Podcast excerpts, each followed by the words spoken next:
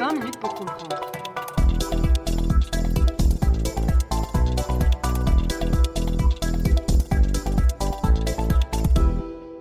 Donc rebonjour chers auditeurs, je suis toujours en compagnie de, Simon Desplanques dans cet épisode de Passé ressuscité dans lequel on essaie un peu d'étudier, de tordre le cou ou en tout cas de nuancer certains mythes sur euh, les bombardements d'Hiroshima et de Nagasaki.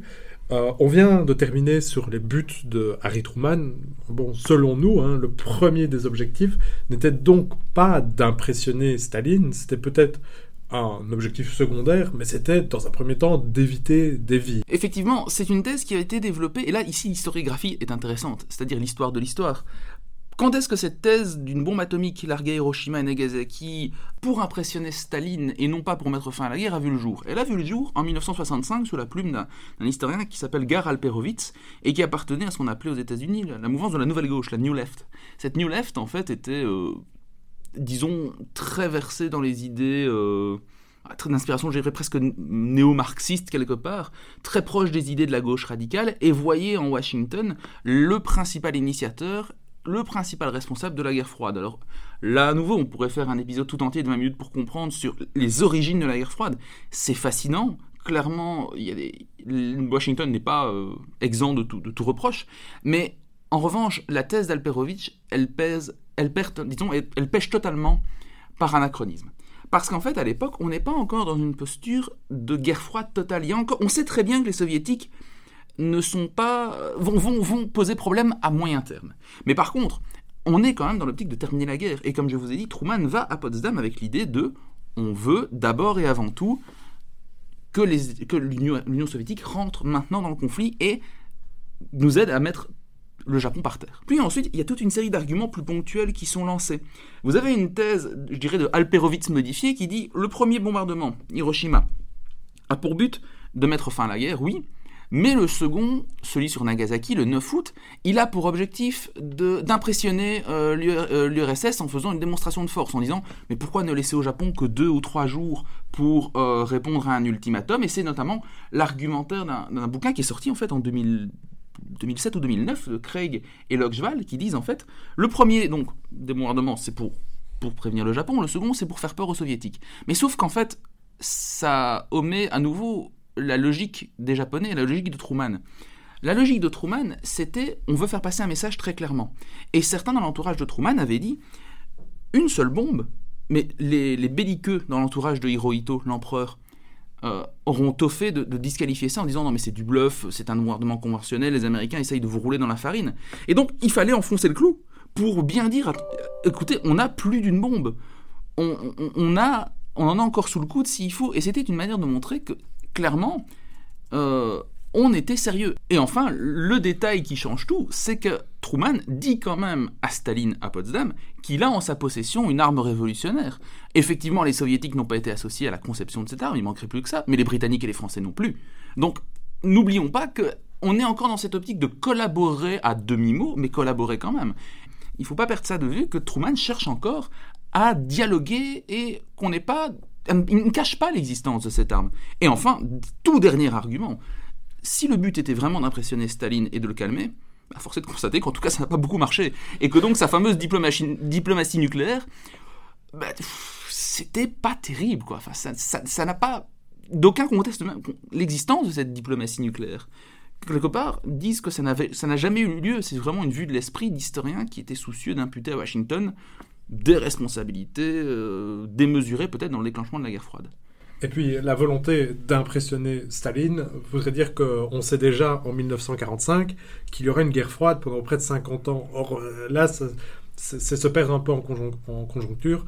Euh, il faut se replacer dans l'idée que là, l'objectif premier, c'est de terminer une guerre. Et donc, que Truman ait souhaité lancer une bombe d'eux-mêmes contre le Japon pour impressionner un quelqu'un qui est encore sur le papier un allié, euh, c'est clair qu'il y avait peut-être une retombée positive, en tout cas on peut dire, euh, dans la relation avec Staline, c'est clair, mais que ça, que ça, ce soit l'objectif premier, ça paraît vraiment étonnant. Passons et euh, avançons un petit peu dans, dans, cette affaire. Quels étaient les objectifs des soviétiques et des japonais? Dans un premier temps, les, les soviétiques ont l'objectif d'entrer en guerre avant la fin de celle-ci, forcément. Il s'agit donc d'être prêt assez rapidement que pour pouvoir mener une guerre contre le Japon, éventuellement euh, annexer des territoires et augmenter sa zone d'influence. Euh, là, Staline était donc pris euh, un peu entre le marteau et l'enclume, puisque d'une part, il s'agit de préparer les troupes, mais d'autre part, bah, les États-Unis avancent. C'est d'ailleurs pour ça que l'entrée en guerre se fera la nuit, se fera quelques jours après le, le, bombardement d'Hiroshima. De leur côté, les Japonais savaient que la guerre était très mal embarqué avant de se prendre les bombes et l'entrée en guerre soviétique, il voyait deux portes de sortie. On peut discuter euh, sur la pertinence aujourd'hui, mais eux voyaient deux possibilités de s'en sortir. La première, c'était de compter sur une médiation soviétique entre euh, le Japon et les États-Unis, puisque, comme Simon Desplanques l'a dit dans l'épisode précédent, il y avait un traité qui avait été signé, euh, de, un traité de non-agression euh, entre les soviétiques et le Japon depuis 1941. On voit qu'il a, il aura fait long feu, comme on dit. Donc cette option-là n'a pas tenu le coup. La deuxième, c'était d'avoir une bonne grosse victoire à l'ancienne sur les États-Unis pour donc leur demander de diminuer leurs exigences. On parlait de unconditional surrender, donc en gros il fallait que les Japonais acceptent de se rendre sans aucune condition ce qui était intolérable pour eux parce qu'ils euh, voulaient pouvoir garder leur empereur Hirohito. En tout cas, bah, évidemment, c'était... C'était l'une des conditions. C'était l'une des conditions, et on ne sait pas si c'est ce que voulait le peuple japonais, mais en tout cas, les décideurs, ça c'est clair. Disons par pragmatisme, en fait, les Américains ont décidé de garder l'empereur, et notamment à ce niveau-là, le rôle de, de, notre ami MacArthur est extrêmement important, parce que MacArthur était commandant en chef des forces armées américaines du Pacifique, donc il est... Euh, c'est pas n'importe qui, c'est un héros de guerre, et il sera ensuite administrateur du Japon, si vous voulez. Ce sera en fait lui qui supervisera la mise sous tutelle du Japon. Et donc, euh, à ce niveau-là, la relation qu'il va nouer avec l'empereur est très intéressante, et il se rend bien compte que pour les Japonais, si les États-Unis entendent un jour nouer une relation constructive avec euh, le peuple japonais dans un avenir très proche, et dans un contexte qu'on devine de plus en plus marqué par la rivalité naissante avec les soviétiques, eh bien, garder le kokutai, c'est-à-dire cette institution particulière qui lie le peuple japonais au destin de l'empereur, c'est peut-être pas un mauvais calcul. Mais c'était effectivement l'une des conditions qui avait été posées par les Japonais, les autres étant notamment bah, la non-présence de, forces d'occupation sur le sol japonais, euh, ce, qui clairement n'a pas, été le cas. Donc en fait, clairement, le Japon s'est retrouvé dans une situation où il a dû accepter la, la reddition inconditionnelle, et seulement après on a gardé l'empereur, par pragmatisme.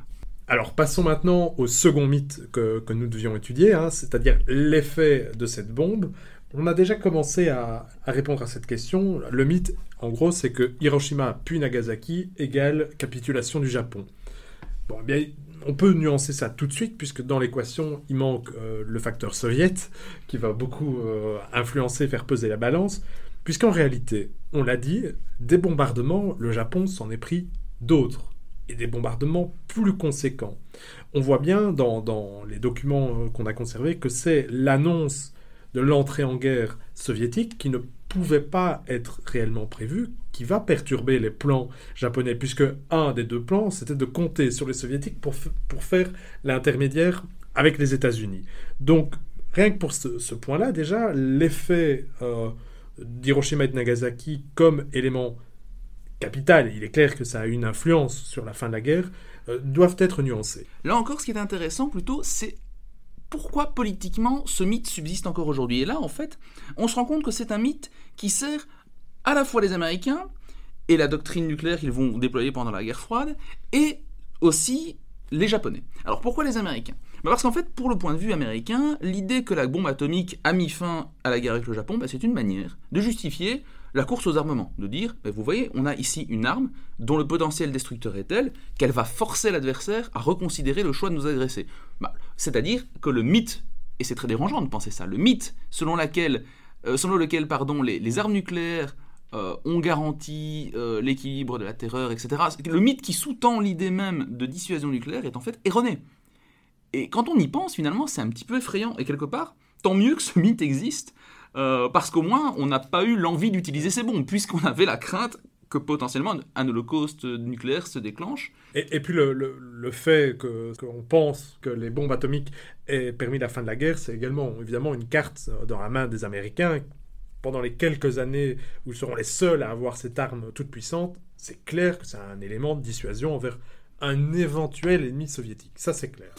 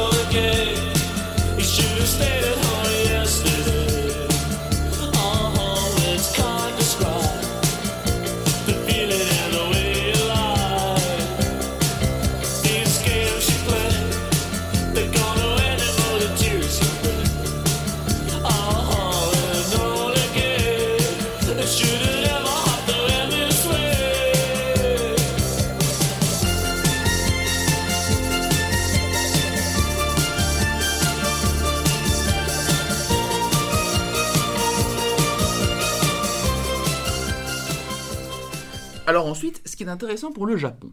Pourquoi est-ce que pour le Japon, perpétuer le mythe et l'iconographie d'Hiroshima-Nagasaki est intéressant? Alors là, on rentre dans je dirais dans ce qu'il fait le sel des relations internationales, c'est leur cynisme. Et en particulier le fait que ces bombardements sont absolument atroces. Et quand vous voyez des images des gens brûlés, irradiés, etc., c'est éminemment horrible. Mais il y a quelque chose d'intéressant là derrière. C'est qu'en détournant l'attention uniquement sur ces deux bombardements-là, le Japon se place en victime. Et la position victimaire, elle est hyper enviable à ce niveau-là. Parce que ça permet d'oublier qu'entre 37 et 45, lors de la deuxième guerre sino-japonaise, euh, le Japon a commis une pléthore d'atrocités, que ce soit le, viol de Nankin, les différents massacres dans les plusieurs villes en Chine, les, unités, les expérimentations médicales en Corée, l'unité 731, toute une série de crasses que les Japonais ont commises, et finalement, la bombe atomique les absout quelque part, en partie. Et euh, en plus, la manière dont on raconte parfois les événements du 9 août permet de, faire de l'empereur Hirohito, qui est quand même largement à l'origine de la Seconde Guerre mondiale, un pacifiste qui décide de se rebeller, in fine, contre les belliqueux qui voulaient poursuivre la lutte, quoi qu'il en coûte. C'est quand même formidable, parce que dans ce cas-là, l'empereur reste, parce que il est, euh, son blason est redoré, on est une victime, et d'un autre côté, les Américains n'ont pas non plus trop envie de, euh, dans un contexte, cette fois-ci où la guerre froide, est claire, de rappeler le rôle de leur ennemi, euh, de, leur, de l'ancien ennemi, enfin de leur ancien allié, pardon, qui est devenu désormais leur ennemi, dans la capitulation et dans la fin de la guerre. Donc, quelque part, c'est une situation win-win. Et puis, on, sait aussi que l'honneur est très important au Japon.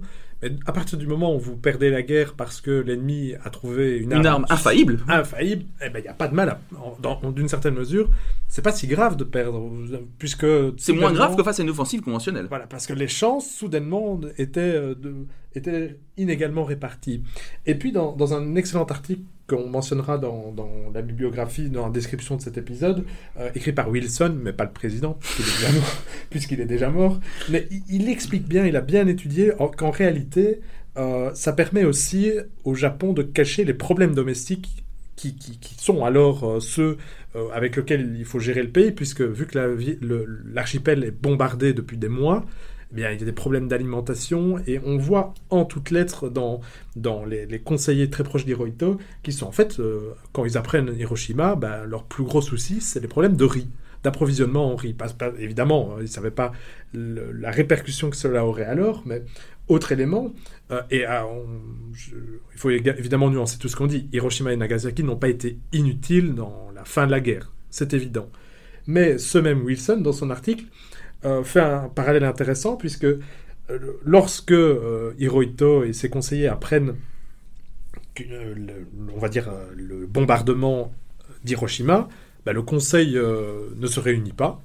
Par contre, moins de deux heures après l'entrée en guerre de l'Union soviétique, il y a une réunion de crise. Donc voilà, si la bombe n'a pas été inutile, elle n'a pas été l'élément aussi décisif, en tout cas, que, que le prétend la mémoire collective. Et je terminerai là-dessus en disant par rapport à la question de l'honneur, mais on oublie aussi du côté occidental, et les Japonais aiment bien l'oublier aussi, mais que la campagne en Mandchourie est un désastre total et complet pour l'armée japonaise. Parce que on a l'image des Japonais qui se battent jusqu'au bout. Les kamikazes ont beaucoup aidé à, créer cette image du combattant fanatisé, extrêmement bon combattant. Mais en réalité, l'armée du Kwandong, les armées en Chine et en Mandchourie, mais se font laminer par les chars soviétiques. Déjà, les chars japonais sont inexistants, donc du coup, les, chars russes ont le, quasi le champ libre. Et, c'est une défaite, mais cuisante. Rappeler pour le Japon cette campagne-là, c'est aussi se rappeler un échec terrible. Et la perte aussi de Sakhalin et euh, des Kourils, plus des territoires du Nord. Parce que c'est dans ce contexte-là où les Soviétiques vont reconquérir des territoires qui aujourd'hui encore sont revendiqués par le Japon. Les, fameuses, pas les, pas les, Kourils, les, ni le sud de Sakhalin, mais les, fameux territoires du nord, du nord, six petites îles au large du Japon que l'URSS va, dans la foulée, dans le rouleau compresseur de l'offensive d'une foot, euh, conquérir. Et puis alors, on, peut peut-être terminer sur euh, l'idée que la bombe atomique euh, était surpuissante, et à nouveau, on rappelle et on leur dit une dernière fois, mais on n'est pas en train ici de nuancer euh, l'effet destructeur et les atrocités les morts par dizaines de milliers qui ont été commis par ces deux bombes, mais on peut faire un parallèle entre l'historiographie, donc la façon d'écrire l'histoire et la façon de voir l'importance de cette bombe, et la peur du nucléaire. En effet, dans un premier temps, environ de 1945 à plus ou moins 65-70, on a une peur terrible du nucléaire, puisqu'en fait, les soviétiques viennent de s'en donner. Et, en 49, oui. En, 49, merci. Et, donc, euh, là, euh, ça peut péter à tout moment. Et donc, c'est à ce moment-là, dans l'historiographie, alors il y a une corrélation, il n'y a peut-être pas une causalité, mais il y a une corrélation, puisqu'on se dit que d'une part, l'utilisation de la bombe était nécessaire et utile. Dans le sens utile, puisque c'est ça qui a provoqué la fin de la guerre. Puis, dans un deuxième temps, une seconde phase qui commence dans les années 60-70 jusque on va dire les années 80, début 90. Cette phase, on est après la crise des missiles de Cuba. Dans les années 70, c'est aussi le moment de la détente. Et soudainement, donc, l'opposition entre l'Ouest et l'Est doit être un petit peu plus nuancée. Les affrontements sont moins importants, ou du moins paraissent l'idée d'un apocalypse nucléaire paraît moins évident. Et là, du coup, dans l'historiographie, on commence à nuancer non pas l'intérêt, l'utilité de la bombe, on pense toujours qu'elle a permis la fin de la guerre, mais surtout son intérêt éthique. On se demande est-ce qu'il n'y avait pas un autre moyen? Et puis à partir des années 90, et ce podcast s'inscrit peut-être aussi là, dans cette lignée, on, on, verra dans 20 ans, mais la peur du nucléaire avec la fin de la guerre froide, ça me nuise drastiquement. Alors, il y a peut-être la Corée du Nord aussi qui commence oui, à ponctuel, faire un peu peur, mais on n'est plus du tout dans les crispations euh, identiques à celles de la guerre froide. Et euh, en parallèle, il est vrai par contre d'un réexamen des archives soviétiques et japonaises, eh ben, on se rend compte qu'en réalité, c'est surtout, comme on vous l'a dit, mais l'entrée en guerre des soviétiques qui a été l'élément déclencheur de la décision japonaise, et plus tellement euh, ces bombes atomiques dont on nuance donc de, plus, en plus l'impact, oui, la puissance. Voilà. Eh bien, ce sera tout pour nous euh, pour ce, ce, nouvel épisode en deux temps parce que nous avions beaucoup d'inspiration et beaucoup de choses à dire surtout de passer ressuscité. Merci à Simon Desplanques pour votre présence à nouveau. De rien. Euh, nous vous souhaitons, chers auditeurs, une excellente fin de journée, d'après-midi, quel que soit le moment où vous nous écoutez. N'hésitez pas à vous abonner évidemment sur les plateformes pour être au courant de la suite de nos aventures. Prenez bien soin de vous et à très bientôt. Au revoir.